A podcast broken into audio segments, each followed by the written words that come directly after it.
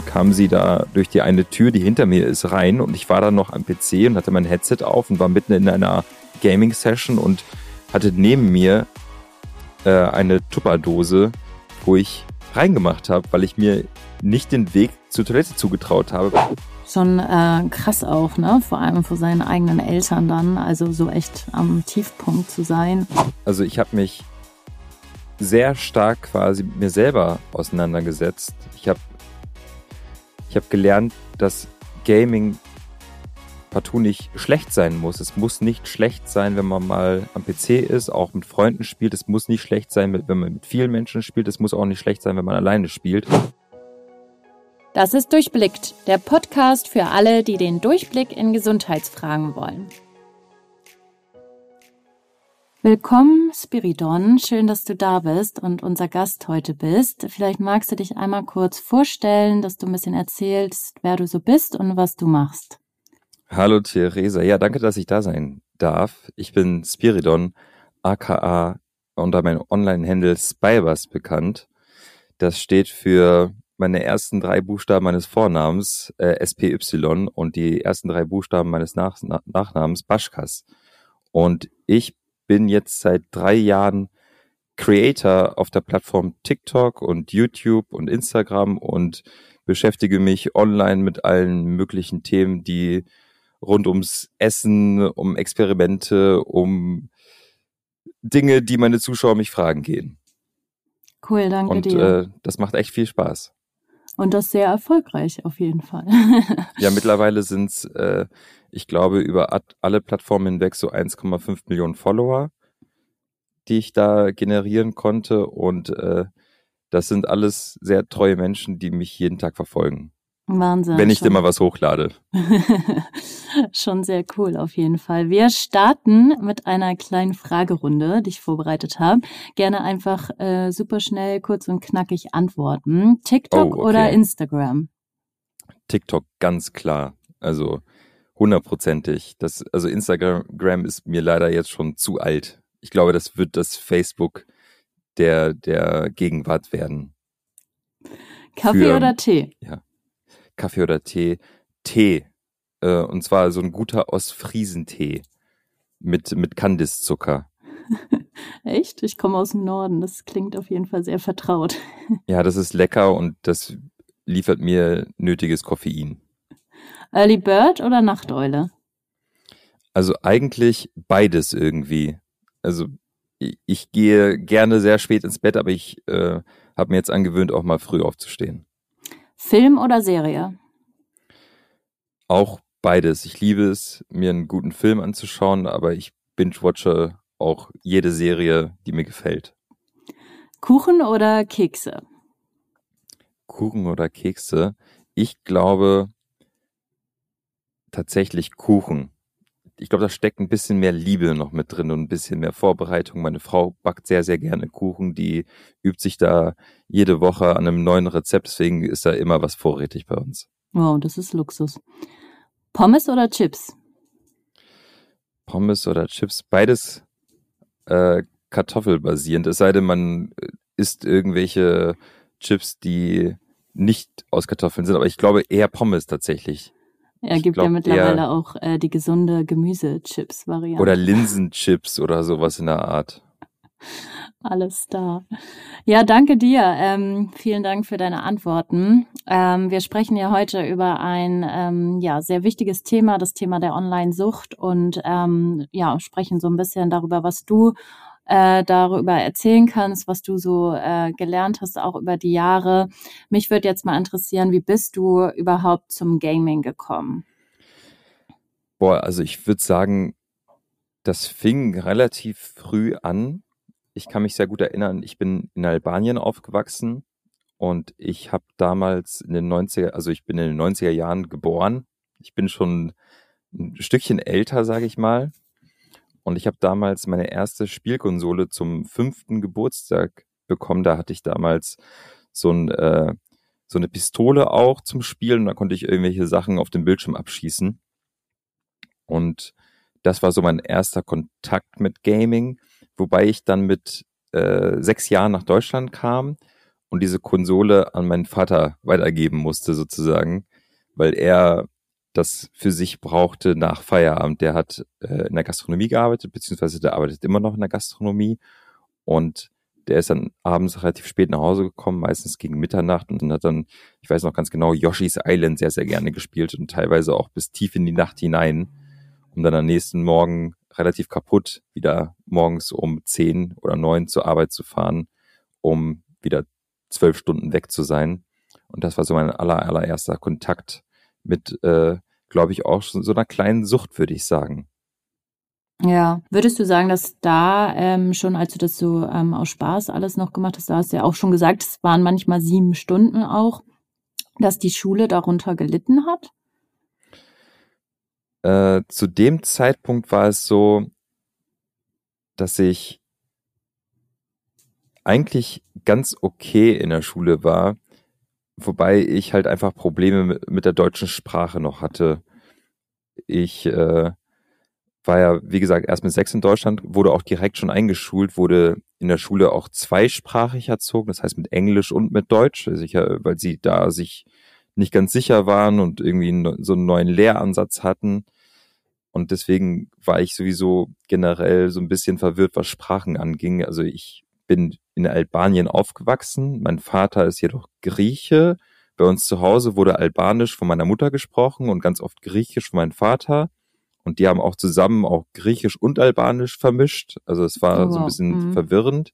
Dazu kam dann Deutsch lernen und Englisch lernen. Das heißt, es waren irgendwie vier Sprachen auf einmal.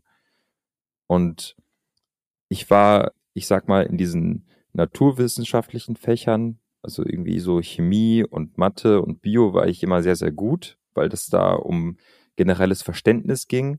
Aber wenn es um Deutsch oder Rechtschreibung ging, war es nicht gut, sage ich mal. Also wenn ich jetzt mich an die sechste Klasse erinnern müsste, dann hatte ich da auf dem Zeugnis, ich glaube, zwei Fünfen, einmal in Deutsch und in Rechtschreibung. In Englisch hatte ich eine Vier und äh, hatte dementsprechend auch eine Hauptschulempfehlung. Mhm. Wobei ich dann aber in diesen naturwissenschaftlichen Fächern, also irgendwie war das dann damals Sachkunde und Chemie und äh, auch Sport war ich ziemlich gut. Also ich habe das dann quasi damit so ausgeglichen und auch Mathe hatte ich eine 2. Ja. Und ähm, du hast ja jetzt so ein bisschen von deinen Herausforderungen auch mit der, mit der Sprache und vielleicht auch deinem neuen Zuhause dann so zu kämpfen gehabt. War dann das Spielen für dich so ein Ausgleich einfach oder wo du auch gemerkt hast, da kannst du jetzt mal deinen Kopf abschalten? Also ich glaube, es war vor allem ein Ausgleich nicht zur Schule, sondern eher zum, zum Elternhaus, zu mhm. den Verhältnissen dort. Also dadurch, dass meine Eltern einfach wirklich viel gearbeitet haben, um uns Dinge zu ermöglichen, die sie selber so nicht hatten und die auch meine Familie nicht hatte, habe ich das Gefühl gehabt, dass ich eine relativ schwierige Kindheit vor allem mit meinen Eltern hatte. Die sind am Tag zwei Stunden zu Hause gewesen. Das heißt, die sind von morgens um neun bis um 14 Uhr oder 15 Uhr weg gewesen, hatten dann ein bis zwei Stunden Mittagspause und sind dann halt um 17 Uhr wieder los, um dann um erst wieder zwölf zu Hause zu sein. Wir hatten dann zwischenzeitlich auch ein eigenes griechisches Restaurant, wo dann natürlich dann noch viel, viel mehr Arbeit drin steckte seitens meiner Eltern. Und die waren jeden Abend, wenn sie nach Hause kam, bis zum Ende angespannt. Also so angespannt, dass sie das auch an uns Kindern rausgelassen haben, diese Anspannung. Mhm. Würdest du sagen, dass du dann ähm, damit so, so eine Lehre gefüllt hast mit dem Spielen auch? Ich habe dann zum einen eine Lehre gefüllt mit, dem, mit den Spielen, weil ich dann das Gefühl hatte, diese Lehre füllen zu müssen. Aber ich habe dann auch vor allem versucht zu flüchten.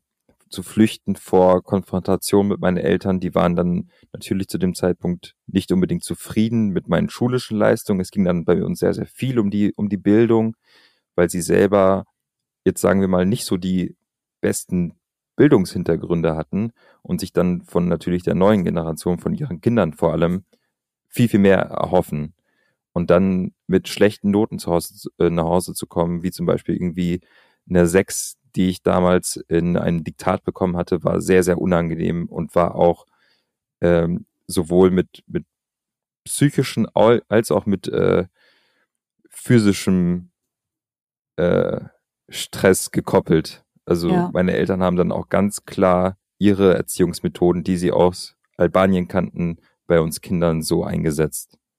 Das heißt, es gab dann halt einfach äh, ganz, ganz plump gesagt Schläge. Oh je. Hat, ähm, war das so für dich dann eine Flucht einfach in die virtuelle genau. Welt, so ein bisschen weg von, von den ganzen Problemen und Sorgen? Weg von den Problemen, weg vom Stress. Wir hatten generell, also wenn meine Eltern um 14 Uhr nach Hause kamen, dann kamen sie meistens nur, um Nickerchen zu machen oder zu schlafen. Und wenn wir ihnen das nicht ermöglicht haben, wenn wir als Kinder irgendwie anders gespielt haben, wenn wir irgendwie zu laut waren oder sowas, wenn wir äh, unangenehm waren, dann wurden wir halt einfach angeschrien oder geschlagen, dass wir leise sind. Und da ist es sehr, sehr naheliegend, dass man sich dann einfach an die Konsole setzt und die Klappe hält mhm. und äh, einfach versucht, davon wegzukommen. Ja, es ist echt Wahnsinn. Ne? Und wann hast du gemerkt, dass es ähm, zu viel wurde? Also wo hast du gemerkt, okay, das ist jetzt nicht mehr normal? In welchem Alter warst du da? Also viel später, viel, viel später. Also ich glaube, erst kurz bevor ich mein Studium beendet habe. Also, um ganz, ganz kurz zu rekapitulieren, ich bin dann äh, von der Haupt, also ich habe dann kein, die Hauptschulempfehlung nicht angenommen, beziehungsweise meine Eltern wollten das nicht wahrhaben und haben mich dann trotzdem auf eine Realschule geschickt, wo ich dann auch gestruggelt habe, wo ich dann auch nicht richtig klar kam, weder mit meinen Schülern noch, äh, mit meinen Mitschülern noch mit den Lehrern, noch mit meinem Elternhaus und habe es aber dann trotzdem geschafft, mir so zum Ende hin, in der, besonders in der neunten und zehnten Klasse, so ein bisschen den Arsch aufzureißen. Habe dann einen erweiterten Realschulabschluss gemacht, bin dann 2008 aufs Gymnasium gekommen und habe dann 2011 mein Abitur gemacht, mhm. um dann hier in Hannover, wo ich auch wohne, Chemie zu studieren. Und das war so ein äh, ganz großer Traum von mir immer schon, dass ich dann in, in die Naturwissenschaften gehe. Ich habe mich sehr, sehr früh auch schon für so naturwissenschaftliche Themen begeistern können und hatte dann einen Studiengang, der das dann durch Experimente, durch Laborbetrieb so ein bisschen äh, gefüttert hat und so ein bisschen meine, meine, meine Hoffnung dazu erfüllt hat, was ich gerne mal in Zukunft machen wollen würde. Dementsprechend habe ich dann irgendwie es trotz intensiver Zockerei, sage ich mal, geschafft, so ein bisschen auch am echten Leben festzuhalten. Wobei das dann immer noch im Hintergrund eine Konstante war. Das heißt, wenn ich mal eine Vorlesung hatte und ich dann nachts aus der Vorlesung rausgegangen, äh, also abends aus der Vorlesung rausgegangen bin oder nachts aus, aus der Bibliothek, ich bin dann sehr, sehr oft einfach in die Bibliothek gegangen, weil ich das Gefühl hatte, ich muss in die Bibliothek gehen. Zum einen, weil ich dann damals auch noch immer noch bei meinen Eltern gelebt habe und noch zwei jüngere Geschwister hatte und nicht unbedingt die Ruhe zu Hause haben konnte, aber weil ich zu Hause auch diesen PC stehen hatte und mich immer wieder dabei ertappt habe, wie wenn ich eigentlich Vorlesungen nacharbeiten wollte oder irgendwelche Übungen durcharbeiten wollte, ich dann doch am PC saß, ein, zwei Runden ein Spiel gezockt habe wir sind jetzt ja, wie gesagt, bei diesem Online-Gaming-Segment und mich dann belohnt habe mit dem Spielen. Das heißt, ich habe dann irgendwie eine Übung gemacht, dachte mir so, okay, nice, du hast jetzt eine Übung geschafft, jetzt mal äh, belohnen mit zwei Stunden zocken und dann wieder eine Übung und dann wieder zwei Stunden zocken. Das heißt, irgendwann habe ich dann selber erkannt, so, okay, ich muss jetzt irgendwie doch mal in die Bibliothek gehen, um ein bisschen mehr zu schaffen. Und dann habe ich mich spät abends, so um zehn, mit noch mehr Zocken belohnt dafür, mhm. was ich äh, äh, gerissen habe. Mhm. Also war das, ja, wie du schon sagst, richtig einfach so eine Belohnung ne, für dich einfach. Es war die Belohnung auch an Entspannung gekoppelt, dass du von dem ganzen Lernen da runterkommen konntest? Nee, absolut hat dich das nicht. eher gepusht? Also nee, absolut. Also äh, das, was ich gespielt habe, hat absolut nicht, nichts mit Entspannung zu tun. Ich habe dann zu dem Zeitpunkt bin ich umgestiegen von den RPG-Gaming Sachen. Da habe ich damals noch, also zwischen 2008 oder 2007 und 2011 habe ich sehr, sehr viel äh, ein Spiel gespielt, das hieß Metin 2. Das kann man sich vorstellen, ähnlich wie World of Warcraft. Man äh, reitet durch irgendwie ein Mittelalterland oder äh, durch, das war damals irgendwie Südchina oder sowas und äh, erfüllt Quests mit anderen Menschen, man ist in einer Gilde, man farmt, also man arbeitet quasi den ganzen Tag, um irgendwelche Gegenstände zu sammeln. Mhm. Man hatte ein Schedule, weil ich, weil diese Gilde auch angewiesen ist, also diese Mitspieler sind darauf angewiesen, dass alle Spieler immer online sind oder zu bestimmten Zeiten online sind, um dann zum Beispiel einen Boss zu besiegen oder so.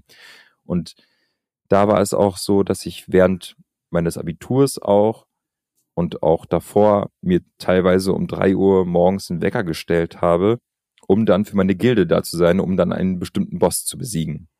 Das heißt, ich habe dann irgendwie schon geschlafen, der Wecker hat geklingelt, ich bin an den PC gegangen, habe mich eingeloggt, bin in den Teamspeak damals gegangen, um dann in die Kommunikation zu gehen mit den anderen Gildenmitgliedern und habe dann halt irgendwie, weiß ich nicht, so, so eine Art Gemeinschaftsgefühl zum einen gespürt, mhm. was ich gesucht und gebraucht habe und zum anderen habe ich gerne am PC gesessen, glaube ich. Ja, wie du schon sagst, das ist ja so ein Zugehörigkeitsgefühl. Genau. Ne? Ist es dir leichter gefallen, um drei Uhr nachts ähm, für ein Spiel aufzustehen, als morgens dann für, für die Schule oder die Uni? Äh, definitiv. Aus irgendeinem Grund fand ich das total berauschend, das Gefühl. Ich fand das Gefühl total berauschend, eingeloggt zu sein. Ich fand das irgendwie auch so, dass ich, wenn ich geschlafen habe, habe ich auch dann ganz oft einfach über das Spiel nachgedacht und geträumt. Also Wahnsinn, ja. dann war ich in dieser Mädchen 2 Welt und habe dann halt irgendwie meinen, ich habe dann einen Krieger gespielt, habe dann meinen, meinen Krieger durch die Gegend laufen lassen im Traum und deswegen war es gar nicht so schlimm für mich, um drei aufzustehen und dann wieder in diesen Krieger-Account reinzugehen und weiterzumachen, wo ich im Traum aufgehört habe. Du hattest eben gerade noch HPG äh, erwähnt. Kannst du das vielleicht nochmal definieren, was das genau bedeutet? Äh, RPG, also das ist, also Mädchen 2 war ein MMORPG PG, das ist äh, Massive, also quasi Massive Multiplayer Online RPG, also Roleplayer Game. Das heißt, du versetzt dich in deine Rolle rein als Krieger, sage ich mal, als Charakter mhm. und spielst dann mit 100.000 anderen Menschen auf einem Server. Wow, okay. das heißt, es gibt dann nicht nur eine Gilde, sondern es gibt dann 1000 Gilden und die kämpfen alle dann um Ressourcen, die äh, dann nur alle, weiß ich nicht, 24 Stunden oder sowas sich resetten. Dementsprechend war es ziemlich wichtig, da sich auch an die Zeiten zu halten, wenn dann ein Boss gespawnt ist oder sich in der Welt offenbart hat. Ich benutze jetzt leider sehr, sehr viel Fachjargon, aber die Leute, die sich das dann anhören und die sich dann mit dem Thema auseinandergesetzt haben oder selber mal vielleicht auch gespielt haben in diesen Bereichen, die werden das schon verstehen. Äh, dann gibt es halt einen Charakter oder einen Boss, der ist dann nur einmal am Tag verfügbar und das ist dann vielleicht dann der, der um drei Uhr morgens dann da ist. Das heißt, wenn die Gilde von mir nicht da ist, dann bekommt sie diese Ressourcen für die nächsten 24 Stunden nicht. Dementsprechend war das wichtig. Dann um drei Uhr, also das habe ich mir so eingeredet. Das klingt total absurd, wenn man das so aus der Perspektive von außen sich anschaut. So, warum? Das ist doch nur ein Spiel. Aber das war für mich irgendwie viel, viel mehr als das. Man hat dann halt auch Geschichten von den Leuten in der Gilde gehört. Das, das hatten ja, das waren ja alles Menschen, die auch Familien hatten, die auch Probleme hatten und teilweise ging es dann um Eheprobleme. Also die waren deutlich älter als ich. Die mhm. waren dann so, ich war zwischen, weiß ich nicht, 14 und 18 Jahre alt und die waren schon Mitte 20, Anfang 30, vielleicht sogar schon Anfang 40 und haben dann halt erzählt, was in ihrem Leben so abgeht und los ist.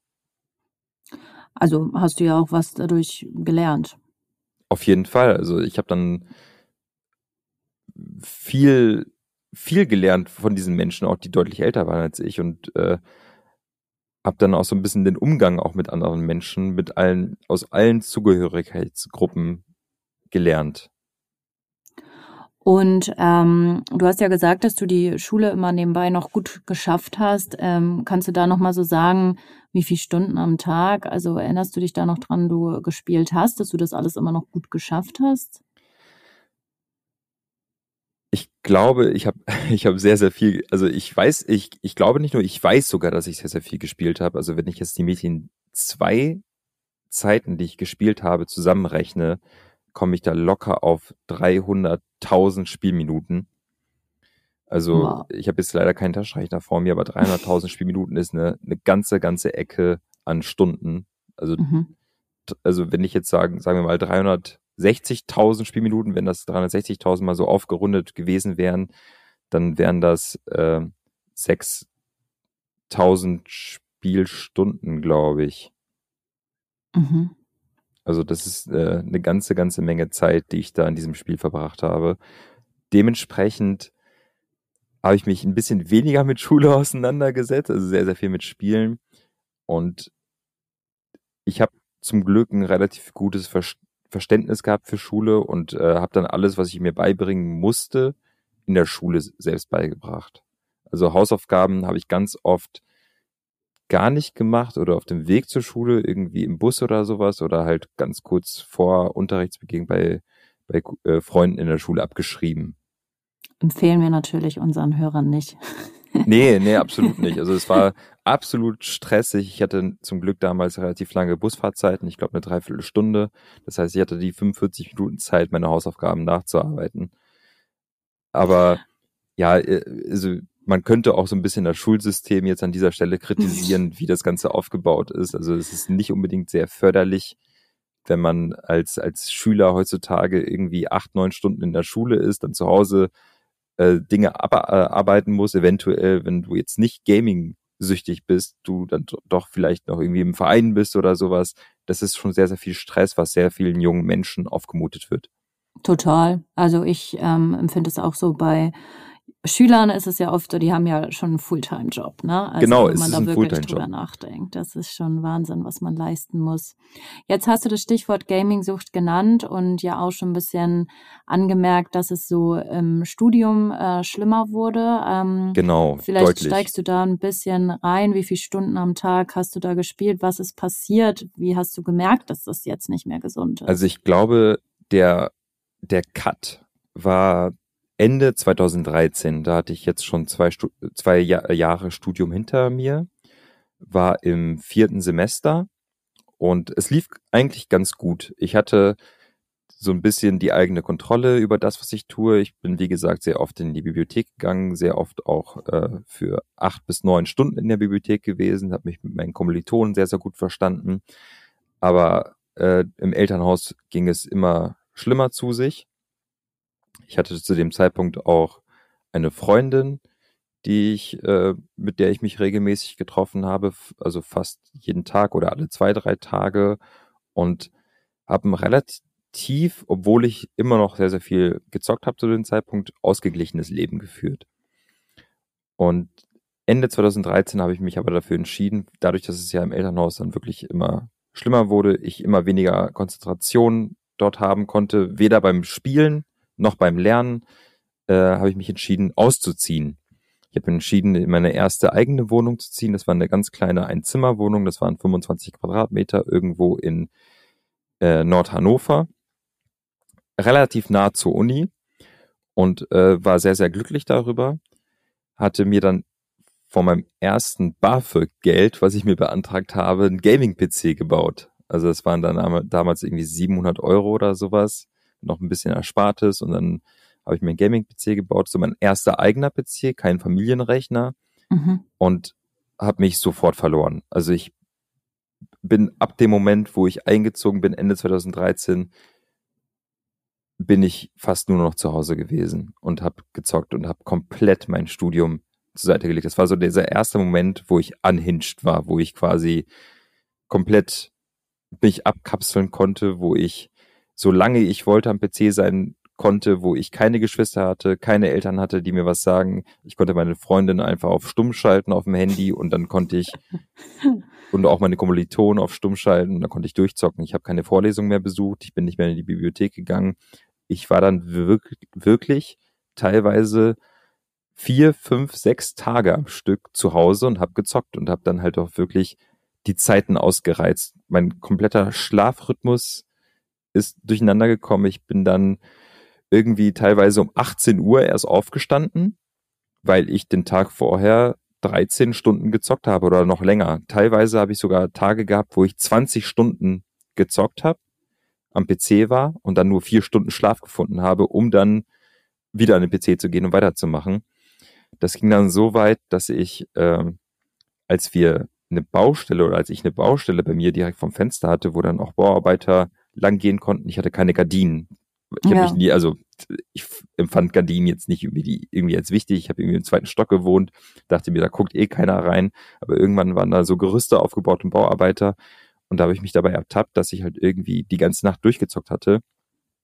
Bis 10 Uhr morgens, bis dann die ersten Bauarbeiter da waren. Die konnten bei mir in die Wohnung schauen, diese, diese kleine, dieses kleine Zimmer. Und ich war total müde. Die Wohnung war echt ein Sauhaufen. Also auf, ich weiß nicht, wie man es schafft, diese 25 Quadratmeter so zuzumüllen, aber ich habe ich Mhm. hab das geschafft. Ich habe mich so sehr dafür gesch geschämt, dass ich in diesen Lebensumständen lebe, dass ich dann auf Toilette gegangen bin und da geschlafen habe, bis dann die Bauarbeiter weg waren, um dann wieder an den PC zu gehen, um weiterzumachen. Krass, Also ja. das war dann echt eigentlich so rückblickend total verrückt. Mhm. Und Du, ja. Ja. Du hast jetzt das Wort ähm, Scham ja auch angesprochen. Ähm, hast du das die ganze Zeit schon empfunden oder wirklich, als es dann so richtig schlimm wurde? Also diese, diese Art Charme habe ich dann wirklich erst 2014, als es richtig, richtig schlimm war, war gespürt. Vor allem aber auch gegenüber auch meiner Freundin und auch gegenüber meinen Kommilitonen. Weil ich, weil die gemerkt haben, ich war ein sehr, sehr ambitionierter Student. Ich habe sehr gut Prüfungen abgelegt. Ich hatte fast nur Einsen.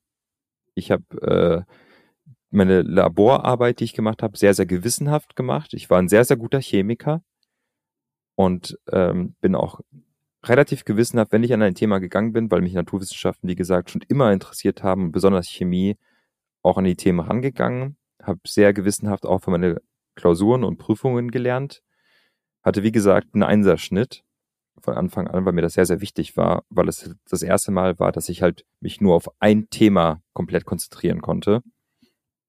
Und da bin ich ja auch ausgefallen. Dann kamen ja auch Nachrichten und Anmerkungen von meinen Kommilitonen. Wo bleibst du denn? Die Vorlesung geht los. Du bist schon wieder nicht da.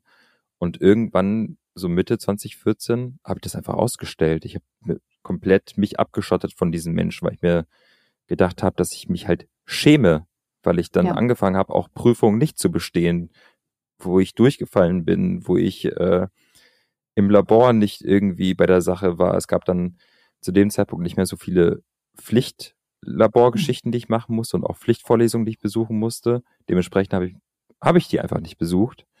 Und dann bin ich ein Jahr zurückgefallen. Also ich habe dann wirklich zwei Semester verloren, wo dann alle meine Kommilitonen zwei Semester weiter waren. Und das war dann wirklich mit total viel Scham behaftet, weil ich wusste, ich muss jetzt nächstes Jahr in Vorlesungen gehen, wo alle meine Freunde, die ich jetzt in den ersten zwei Jahren gemacht habe, nicht mehr da sein werden, weil die alle schon viel, viel weiter sind als ich.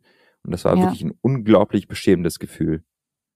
Und da hast du wahrscheinlich dann auch gemerkt, okay, hier stimmt irgendwas nicht. Also ich glaube, das war so der, also ich glaube, der Anreiz, das, was nicht stimmt, das kam eher von außen. Also ich war auch un unglaublich traurig mit dieser Situation. Ich bin sehr depressiv geworden und dadurch habe ich mich noch mehr in diesem Gaming verloren, weil ich dann halt einfach diese Depression damit heilen wollte, sage ich mal, dem entgegengehen wollte. Ich habe dann halt auch Freundschaften online geschlossen, dem neuen Spiel, was ich jetzt gespielt habe. Das war jetzt nicht mehr Metin 2, sondern Smite hieß das. Mhm. Das ist ein MOBA-Game, Massive Online Battle Arena. Da spielen fünf gegen fünf nur gegeneinander. Und da gibt es zur Auswahl irgendwie 100 Charaktere man muss halt irgendwie jedes Mal eine neue Strategie entwickeln. Und da habe ich dann halt auch ein Team gehabt aus fünf Personen. Äh, bin dann in die Richtung Profi-Gaming auch gegangen, wo ich dann Training auch hatte mit diesen, mit diesen Menschen, wo ich dann halt regelmäßig äh, abends zwei Stunden trainiert habe und den Rest der Zeit für mich selber trainiert habe, um einfach besser in diesem Spiel zu werden, um die Richtung ähm, competitive auch zu gehen. Das heißt dann irgendwie Wettkämpfe, Geldgewinne und habe dann halt wirklich viel Zeit und Seele in dieses Spiel gesteckt, um mich von allem anderen in dieser Welt ab, ablenken zu lassen abzuschotten. Bewusst auch. Und auch Geld. Also hast du auch ähm, Geld investiert? Oder habe ich, also, ne, ich bin Also jetzt gar ich- nicht richtig firm mit dem Gaming, also kaufe ich mir das Spiel dann und das Also- war's oder investiere ich da auch? Das Spiel an sich war gratis. Also das kann man einfach so spielen. Das Einzige, was irgendwie Geld gekostet hat, das waren, ich glaube, 30 Euro für das Freischalten aller Charaktere und dann habe ich mir halt irgendwie Skins gekauft, dass, dass, mein, dass meine Charaktere irgendwie anders oder individueller sind. Also ich glaube, das waren dann vielleicht ein paar hundert Euro oder sowas, nicht viel. Das war nicht viel, was ich in diesem Spiel ausgegeben habe. Es gab da ein paar andere Spiele, die ich nebenbei gespielt habe, wo ich deutlich mehr Geld ausgegeben habe, die ich quasi zum Entspannen gespielt habe. Also ich habe dann Smite für mich als Wettkampfspiel gespielt mhm. und sehr, sehr viel auch. Und ich habe dann zum Runterkommen, vorm Schlafengehen oder im Bett oder was auch immer, nochmal eine Stunde Hearthstone gespielt. Das ist von Blizzard ein Spiel, das ist ein Kartenspiel. Und da kann man ordentlich Geld ausgeben. Da kann man tausende Euro reinstecken, um sich alle Karten da freizuschalten. Und da habe ich dann einen Hauptteil meines Geldes noch mit mhm. reingesteckt, um mich halt selber zu entspannen, sage ich mhm. mal, um dann so ein bisschen davon wegzukommen. Was ja auch eine Gefahr ist, ne? wenn man ja, da immer mehr Fall. Geld investieren kann. Auf jeden Fall. Also wenn man jetzt äh, auf die heutige Zeit schaut, ist ein riesen, riesengroßes Thema äh, Counter-Strike Go oder Counter-Strike an sich, wo man auch Skins kaufen kann. Das passiert in einer Art, ich würde sagen, Casino-System, wo man sich für, ich glaube, einen Euro eine Kiste kaufen muss und dann für zwei Euro einen Schlüssel zum Öffnen dieser Kiste kaufen muss. Das heißt, drei Euro um dann die Chance zu haben, die relativ niedrig ist, einen teuren Skin zu bekommen, den man tatsächlich auch auf dem Markt verkaufen kann. Das heißt, man kann theoretisch tausende Euro ausgeben, ohne etwas zu bekommen, also ja. quasi nur Centbeträge an, an äh, Skins oder an, an Ver Verschönerungsmöglichkeiten für die Waffen, die man in diesen Spielen dann hat. Oder man kann halt auch den Jackpot erwischen und dann einen Skin bekommen, der dann halt vielleicht 1000, 2000, 3000, teilweise sogar, wenn man sich auf dem Markt mal anschaut, wenn du einfach mal eingibst, äh, CSGO, teuerster Skin, sind das schon fast eine Million Euro. Das ist echt Wahnsinn. Ja, wollte gerade sagen, was Wahnsinn. da passiert. Und das und ist ja echt so ein gefährliches Risiko. Das ist ein, Spiele. das ist ein Riesenrisiko auch für Leute, die spielsüchtig sind, die vor allem Casinosüchtig sind wenn man sich das mal online anschaut, dann haben einige Menschen ihre Lebensexistenz verloren, weil sie sich für tausende Euro Kisten gekauft haben, in der Hoffnung, diesen einen Million Dollar Skin zu ziehen. Ja. Und das ist etwas, was in der heutigen Zeit auch auf Twitch sehr viel gestreamt wird. CSGO Skins öffnen, CSGO Kisten öffnen. Und da gibt es auch einige ganz große Streamer mit 10, 20, 100.000 Zuschauern, die mhm. dann in einem Stream stundenlang nur Kisten öffnen. Also, um da einfach mal ein Beispiel zu nennen, dass jeder kennt, Montana Black hat für 100.000 Euro Kisten geöffnet, um dann irgendwie äh, 30.000 Euro Skins zu bekommen oder 50.000 Euro. Also er hat dann quasi 50.000 Euro Miesen gemacht. Das ist aber etwas, was sich ein Mensch wie Montana Black, der damit seinen Lebensunterhalt bestreitet, locker leisten kann. Der verdient ein paar Millionen ja. im Jahr. Und für ihn sind dann 150.000 Euro, die dann wahrscheinlich auch gesponsert sind, nichts. Aber das sehen dann viele junge Menschen und denken sich, Alter, der hat jetzt gerade äh, beim Öffnen einer Kiste und auf TikTok gibt es dann immer nur so Compilations, wo Leute echt gute Sachen aus diesen Kisten bekommen. Also wirklich Casino-Style. Aber nie wird gezeigt, was dann in diesen sieben Stunden eigentlich rumkam, sondern es wird dann immer nur dieses Highlight-Reel von mhm. 30 Sekunden gezeigt, wie ein drei bis 10.000 Euro Skin geöffnet wird.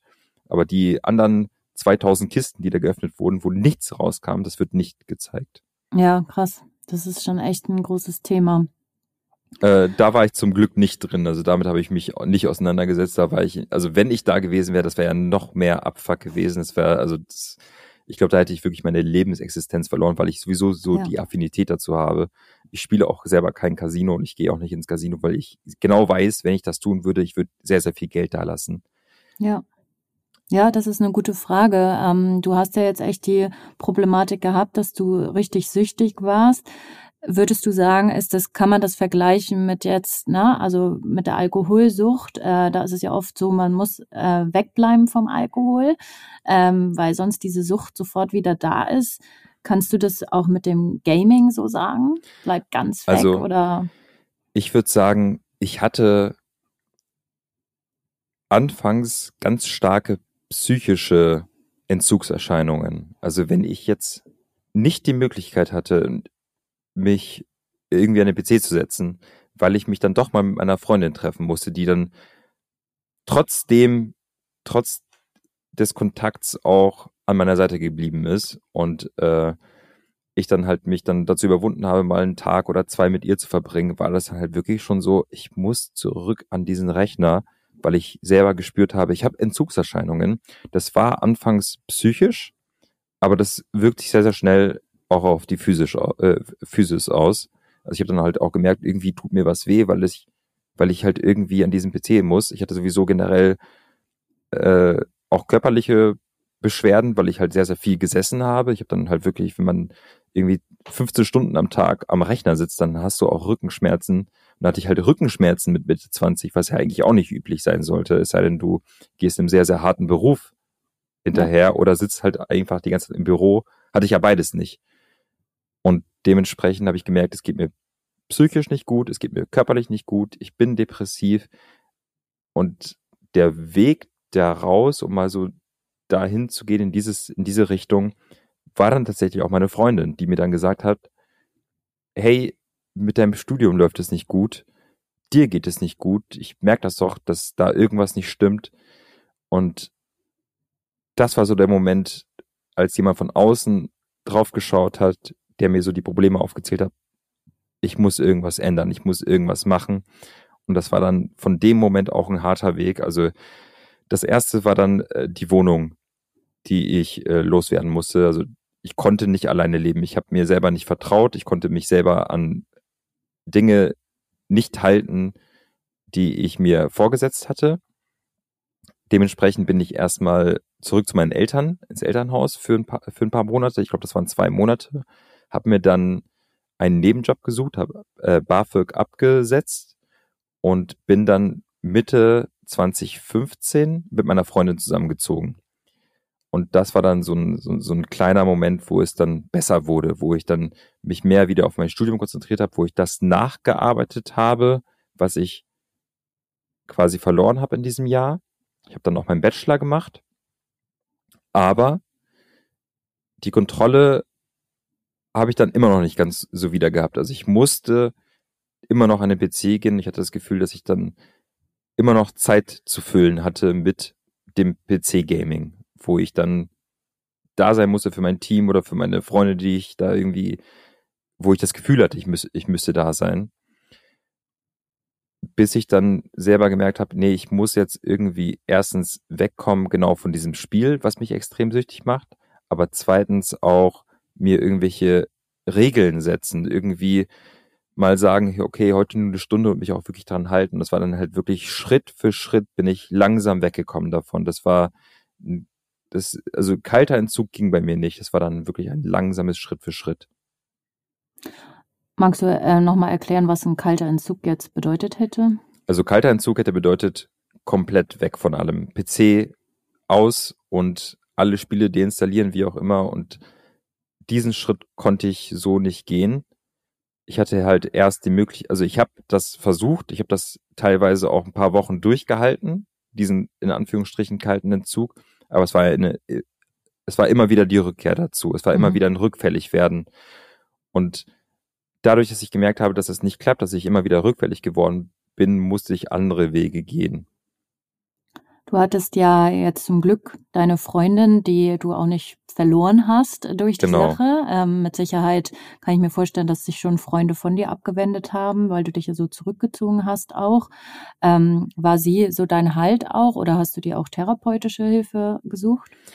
Also ich persönlich hätte mir, glaube ich, therapeutische Hilfe suchen müssen, äh, finde ich jetzt so im Nachhinein. Also der Schritt ist halt aber immer sehr schwer, finde ich. Ich finde, es ist sehr, sehr schwer einzugestehen sich selber, dass man dann vielleicht mal zum Psychologen gehen muss und das aufarbeiten muss. Es war nicht nur das Gaming, sondern generell meine ganzen Lebensumstände, auch die Erziehung, die ich zu Hause ge genießen musste, auch die Art und Weise, wie ich aufgewachsen bin, viele Traumata, die da zusammenkamen.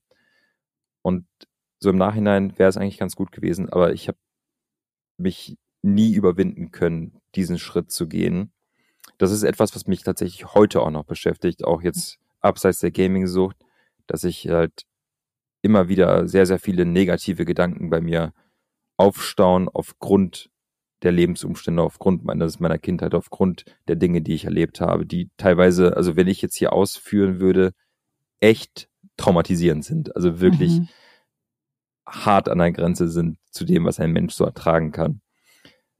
Wie äh, hast du ähm, denn dadurch, dass du es alleine angegangen bist, mit Hilfe deiner Freundin, woher hast du die Kraft genommen? Also jetzt oder auch diesen Step zu machen, ich will jetzt was ändern, weil du brauchst ja den Wille, ja. Also es bringt ja nichts, wenn dir jemand sagt, Mensch, da stimmt was nicht, äh, sondern du selbst musst das ja ändern wollen.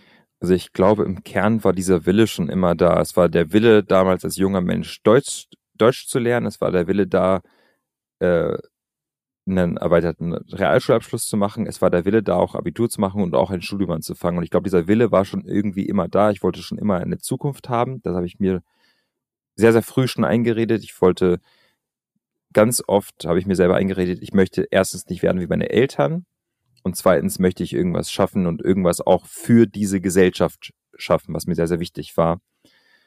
Und ich glaube, dadurch, dass im Kern dieser Wille da ist, war es nur wichtig, diesen Kern mal wieder freizuschaufeln von all dem, was da drumherum war. Es ist sehr, sehr viel Schlamm, sehr, sehr viel Dreck gewesen, um zu diesem Kern zu kommen und sehr, sehr viel Arbeit.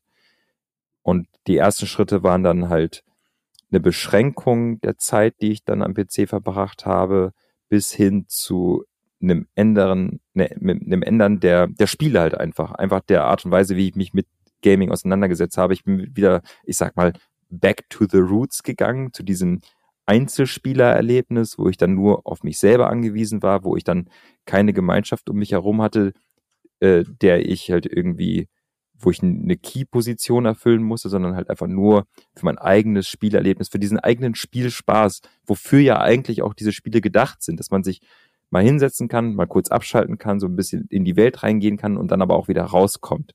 Und ich hatte das Gefühl, dass ich dadurch, dass ich da Menschen um mich herum hatte, die dann ja wirklich angewiesen waren auf mich, das nicht rausgehen konnte aus diesen Spielen. Und dadurch, dass ich dann halt irgendwie das Spielgenre mal geändert habe und ein bisschen in die andere Richtung gegangen bin, hatte ich das Gefühl, dass ich ja wieder Spaß am Spiel habe, dass ich jetzt nicht mehr wieder so exzessiv zocken muss, sondern halt einfach mal eine Stunde aktiv eingestellt habe am Wecker und dann sagen konnte, okay, nach einer Stunde ist jetzt Schluss. Ja. Aber dazu gehört ja echt viel Kraft, ne? Und ähm, Mut ja auch, das anzugehen, weil du hast ja jetzt schon geschildert, dass du ziemlich am Ende warst, ja, also wie deine Wohnung aussah. Du hast dich dafür geschämt auch. Und ich stelle es mir so schwer vor, wenn man da drin ist, ja, in so einem Trott auch, in so einem, ja, so wirklich äh, am, am Limit ja auch.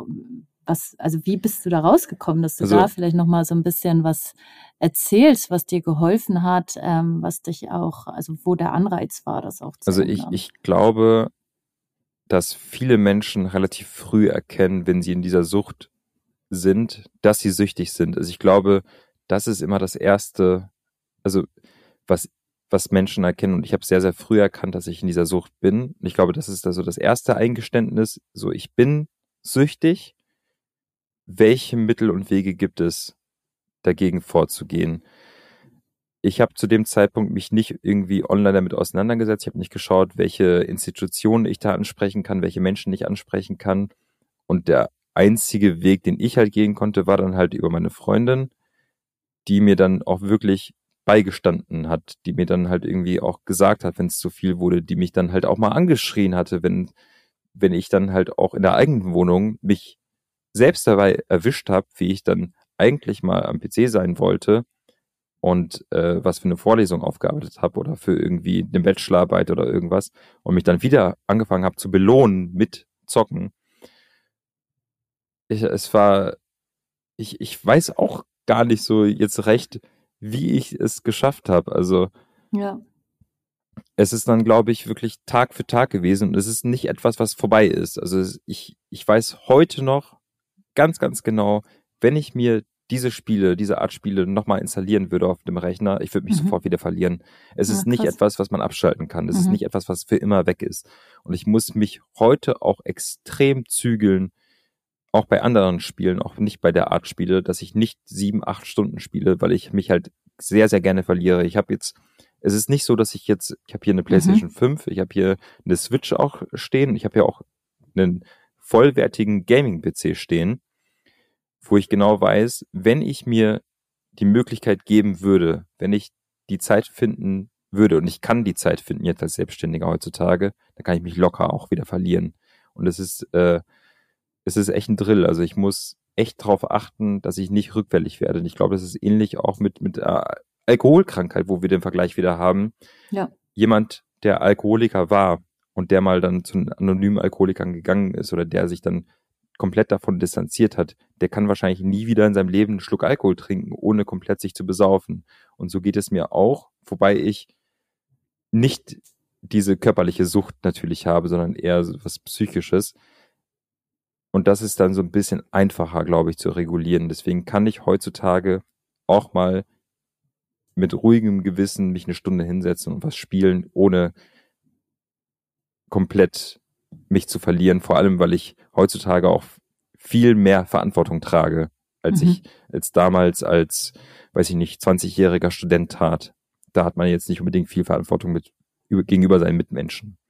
Ja, und du hast das ja auch über die Jahre gelernt, einfach, dass da auch viel ähm, Disziplin dazu gehört dann auch einfach, ne? Also auf sich zu achten auch, ne? Ja, also vor allem auch so dieses Körper-Geist-Gleichgewicht, was ich dann damals gar nicht hatte, habe ich dann so ein bisschen in mein Leben reinbekommen. Ich war, hatte ich im Vorgespräch gesagt, auch äh, joggen und habe mich dann auch mal so ein bisschen einfach auf meinen Körper konzentriert. Wenn man halt auch laufen geht, dann ist es so, man konzentriert sich meistens dann nur auf das Laufen und das ist ziemlich wichtig. Und es ist, es ist ein harter Weg. Es ist ein Weg, den man meistens, so wie ich ihn bestritten habe, zwei Schritte vor und einer zurück ist. Es, so hat es sich zumindest angefühlt. Mhm. Und es ist ganz gut, wenn man dann doch immer noch diesen einen Schritt dann, den man hatte, vorankommt. Mhm. Und würdest du jetzt sagen, also wenn jetzt jemand zuhört, der sagt, Mensch, okay, also wenn ich das so höre, bei mir ist es auch gerade vielleicht ein bisschen viel und die Schule leidet drunter. Ähm, ja. Ja, also wie realisiere ich das? Was kann ich dagegen machen? Also was, was wäre da am wichtigsten? Also ich glaube als allererstes, so habe ich das empfunden, eine Vertrauensperson aufsuchen, jemanden, mit dem man darüber reden kann und wenn man das Ganze nicht hat, wenn man diese Vertrauensperson, also es gibt dann bestimmt auch genug Fälle, wo keine Vertrauensperson da ist, dann sucht ihr auf jeden Fall Hilfe online. Es gibt mittlerweile genug Anlaufstellen, die einen genau, genau zu diesem Thema beraten, die einem genau zu diesem Thema eine Hilfestellung bieten, wenn du nicht die Ansprechperson hast, die einem da weiterhelfen. Und ich glaube, der Kontakt nach außen ist das, das Wichtigste. Das Eingestehen, dass da eine Sucht vorliegt, ich glaube, das passiert wirklich, wie gesagt, relativ früh in einem selber. Man erkennt sehr, mhm. sehr selber, dass man eine gewisse Scham empfindet, auch gegenüber seinen Mitmenschen.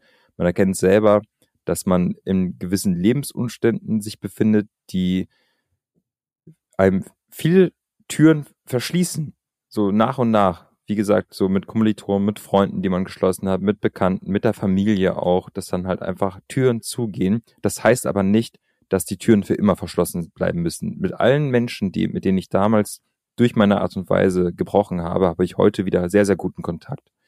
Ich habe mich da darum bemüht. Ich habe meine Freunde angeschrieben. Ich habe ähm, mich mit ihnen getroffen. Ich habe ihnen Dinge erklärt. Ich habe ihnen Lebensumstände erklärt. Ich habe denen meine Psyche erklärt. Und es war halt einfach meiner Meinung nach so eine eigene, so eine Art Selbsttherapie, einfach mal nach draußen zu gehen, in die Welt und zu erzählen. Und das ist ja auch genau das, was ich heute beruflich mache.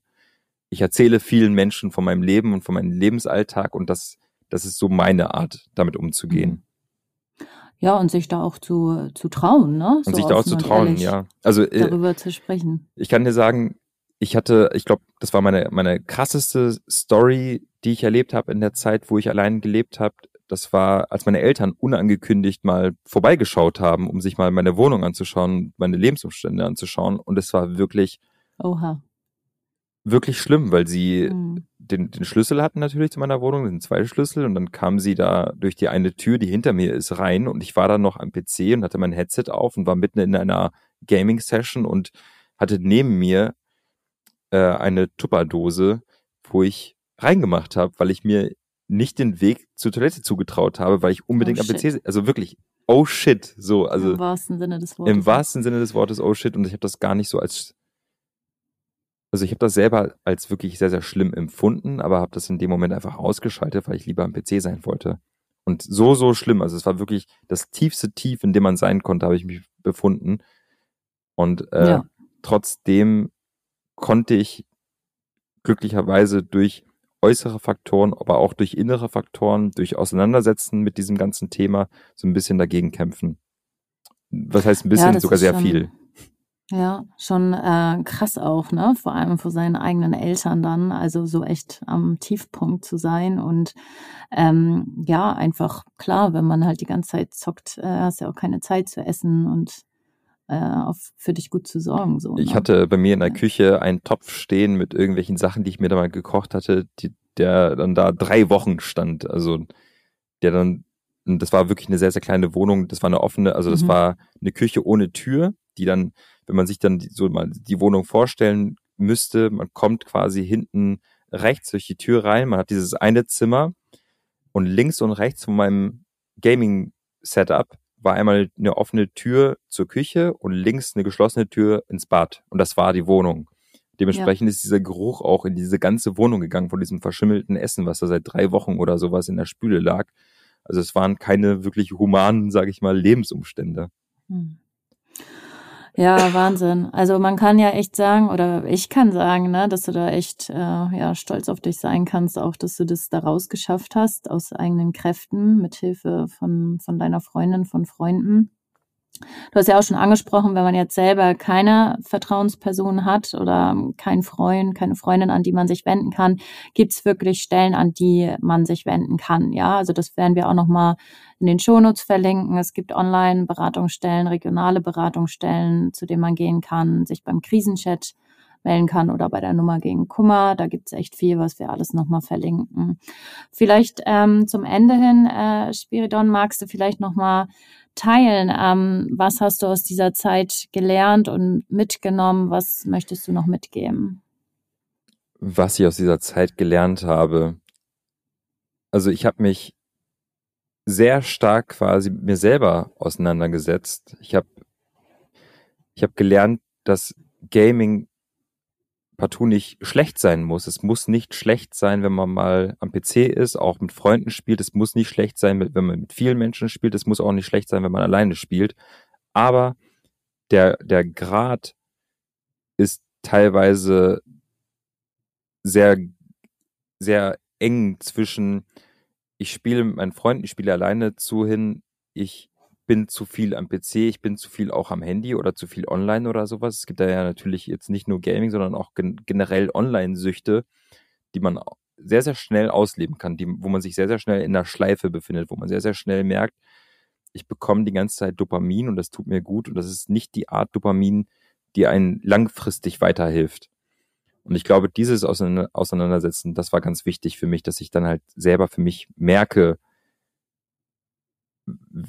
es stimmt was nicht oder sogar dann die Stimmen von außen kommen, es stimmt was nicht. Und dass man sich dann auch wirklich im Herzen mal damit auseinandersetzt, was genau ist jetzt falsch, was genau läuft jetzt falsch und wie genau kann ich daran arbeiten. Weil ich glaube, jeder Mensch hat dann halt irgendwie so die Möglichkeit, mal so ein bisschen in sich zu gehen, ein bisschen darüber nachzudenken, ein bisschen zu reflektieren, was man auch tut. Und es mag einem schwerfallen. Es mag einem schwerfallen, sich damit auseinanderzusetzen. Es mag einem schwerfallen, dass man diesen Spiegel sich mal vorhält. Aber es ist ziemlich wichtig, dass man auch mal in den Spiegel schaut und selber mal schaut, was man für die Zukunft haben möchte, was man, wie man die Vergangenheit bewältigen kann und wie das halt alles in einem Rahmen geschehen kann, in dem man sich selber nicht kaputt macht. Dieser Spiegel darf halt nicht kaputt gehen, sondern man sollte schon sich im Ganzen betrachten, das ganze Bild vor Augen haben und nicht in Scherben. Das stimmt. Das ist eigentlich ein guter Abschluss. Vielleicht kannst du noch mal drei Tipps zusammenfassen, die du so mitgeben kannst äh, beim Gaming. Ähm, was sind so drei Sachen, auf die ich achten sollte, um nicht in eine Sucht abzurutschen? Ich glaube, ganz, ganz wichtig ist, dass man sich halt erstens einmal wohlfühlen sollte beim Gaming, dass man den Spaß am Spielen nicht verlieren sollte, dass man nicht so also ich glaube, Spaß am Spiel verliert man, wenn man sich heutzutage einfach mal Clips anschaut von zum Beispiel Leuten, die FIFA spielen, die, wie, wie sie ausrasten, wie sie emotional werden, wie sie teilweise Bildschirme zerschlagen. Und das ist dann so der Punkt, okay, da verlierst du, glaube ich, den Spaß am Spiel. Und das ist dann bei, bei mhm. Gaming super wichtig, einfach Spaß dran haben. Äh, ich würde sagen, zweiter Tipp ist halt einfach so ein bisschen Grenzen setzen für sich selber. Einfach sagen, hey, den Spaß am Spiel und da kommen wir wieder zum ersten Tipp, erhalte ich mir, wenn ich mir diese Grenzen selber setze. Wenn ich mir selber sage, hey, heute ist es eine Stunde oder zwei Stunden oder sagen wir mal, es ist auch ein Wochenende oder sowas, was ich mit Freunden verbringen möchte, aber dass man dann die Welt um sich herum nicht vergisst und dass man nicht komplett sich verliert darin. Das ist so mein zweiter Tipp. So ein bisschen Grenzen setzen. Und mein dritter Tipp, was ist mein dritter Tipp? ich glaube, mein dritter Tipp ist wieder der erste Tipp, Spaß daran haben, sich die Grenzen zu setzen. Also einfach wirklich mit diesem Thema umzugehen, wie mit einem, sagen wir mit einem Kinofilm. Man mhm. entscheidet sich ja bewusst mal ins Kino zu gehen und sich einen Film anzuschauen. Man gibt dann dafür 10, 15, 20 Euro aus. Sagen wir auch 25 Euro, wenn man sich auch Popcorn und Cola kaufen möchte. Und das ist ja auch das, was ungefähr ein Spiel kostet. Für 25 oder 50 oder weiß ich nicht, wie viel Euro so ein Spiel heutzutage kostet entscheidet man sich bewusst mal abzuschalten, mal eine Stunde oder zwei Spaß zu haben, vielleicht auch mehrmals die Woche, vielleicht auch mehrmals im Monat, wie auch immer. Aber dass man halt diesen, diesen, dieses große Ganze um man herum nicht verliert. Man geht ja nicht aus dem Kino raus, um dann direkt wieder ins Kino zu gehen. Man geht ins nee. Kino rein, bewusst eine Stunde oder zwei, um sich einen Film anzuschauen, um so ein bisschen was in sich aufzusaugen und dann geht man wieder raus und dann geht man wahrscheinlich eine Woche oder zwei oder einen Monat nicht mehr ins Kino.